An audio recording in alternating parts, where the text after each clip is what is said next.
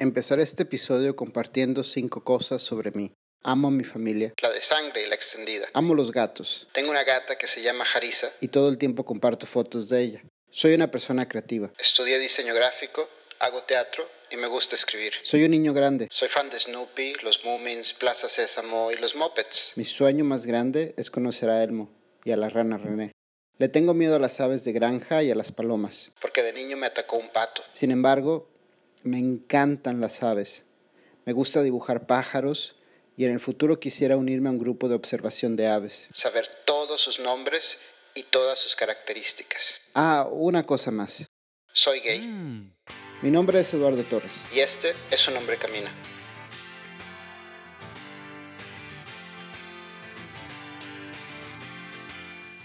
Junio es el mes del orgullo gay y he decidido dedicar estos episodios a hablar sobre el tema. El primer episodio fue difícil. Me hizo reflexionar sobre temas muy importantes. Hay cosas que siempre están ahí, Pero cuando nos detenemos a observarlas y sobre todo hablar de ellas, adquieren otra dimensión. por eso me gusta escribir. Por eso nació este podcast. Al hacer esta lista de cinco cosas sobre mí, hablar sobre mi sexualidad, No me resultó importante, me preocupaba más dejar fuera otras cosas. pero mi vida es una colección de contradicciones. Por un lado, soy una persona introvertida y reservada. Pero al escribir muestro demasiadas cosas personales, Soy una persona abiertamente gay. pero rara vez siento la necesidad de usarlo como tarjeta de presentación. Nací en una generación distinta, La llamaría la generación de la transición, una generación con libertad de ejercer su identidad. pero a discreción. Creo que sin darme cuenta, internalicé esa idea de Aceptación a pesar de. ¿A pesar de qué? Me tomó mucho tiempo, pero ahora me siento listo para decir no. No necesito que me aceptes. Aquí no hay nada que aceptar. La historia de cómo salí del closet es una historia demasiado compleja. Y no creo apropiado compartirla aquí porque involucra a otras personas y situaciones que no me siento listo para divulgar en un podcast. pero fue una experiencia traumática.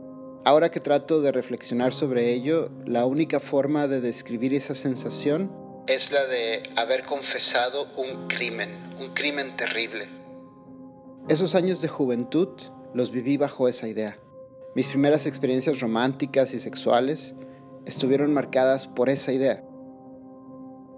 Y ahora eso me llena de tristeza. Mucha gente gay, al aceptar su sexualidad, es condenada a la clandestinidad, como lo dijo Federico García Lorca alguna vez. A beber con asco el agua de la prostitución. Para mi generación ser era buscar a los otros como tú en la oscuridad, metafóricamente y no. Era buscar a los otros en la oscuridad, nunca en la luz, no en la luz del día o en la luz de las vidas familiares. Haz lo tuyo, pero allá, donde no se vea y donde no se note. ¿Cuántas relaciones se nos negaron por ser demasiado afeminados? No puedo ser tu amigo porque eres demasiado obvio. No muevas tanto las manos, la gente te voltea a ver. ¿Cuántas veces no escuché eso de Me sorprendió descubrir que eres gay porque la verdad no se te nota nada. Pero eso no cambia nada entre nosotros, ¿eh?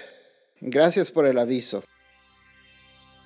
Te prometo jotear más la próxima vez.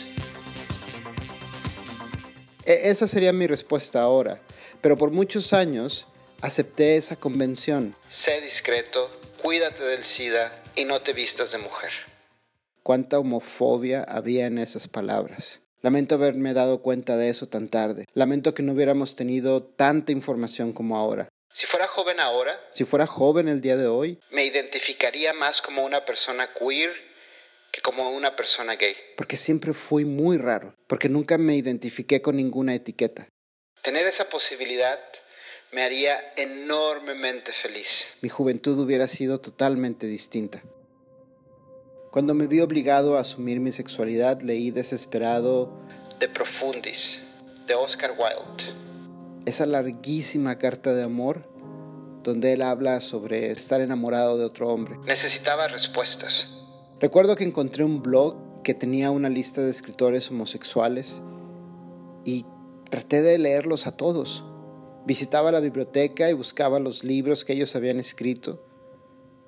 Leía desesperado. Necesitaba respuestas. Creo que vi todas las películas con personajes o temática gay que encontraba en los videoclubes. No importaba si eran buenas o malas. Estaba desesperado. Eso me daba esperanza. Había otra realidad. No todo era la clandestinidad y decadencia que mostraban el cine y la televisión mexicanas. Y de nuevo, esa realidad mostrada en los medios mexicanos me hizo rechazar la idea del jotito afeminado con la pañoleta amarrada al cuello. Me atrevía a decir que ellos no representaban lo que yo era. Qué equivocado estaba. Me tomó tiempo, pero esa homofobia internalizada, esa homofobia heredada, se ha marchado. Ahora abrazo todas las formas y los colores. No hay nada más liberador que hacer lo que te da la gana, sin importar si es femenino, masculino o queer. Y eso no es exclusivo de la gente gay. A todos nos enseñaron a vivir en un sistema binario que rechaza todo lo que queda a la mitad. Es por eso por lo que tenemos que sentarnos a hablar de esas cosas que te incomodan porque no logras entenderlas. Y no, no se trata de convencerte a aceptar algo porque, darling, nadie necesita tu aceptación. ¿Cuántas veces has tenido que salir del closet? Exacto. Si eres heterosexual, quizá ninguna. Pero si eres gay, seguro has perdido la cuenta. ¿Y sabes algo? Cansa. Por eso hay que normalizar. Por eso, decir que soy gay ya no es la parte más importante que quiero compartir contigo. Basta ir a mis redes sociales para ver que estoy en contra de la transfobia, que soy fan de lo queer.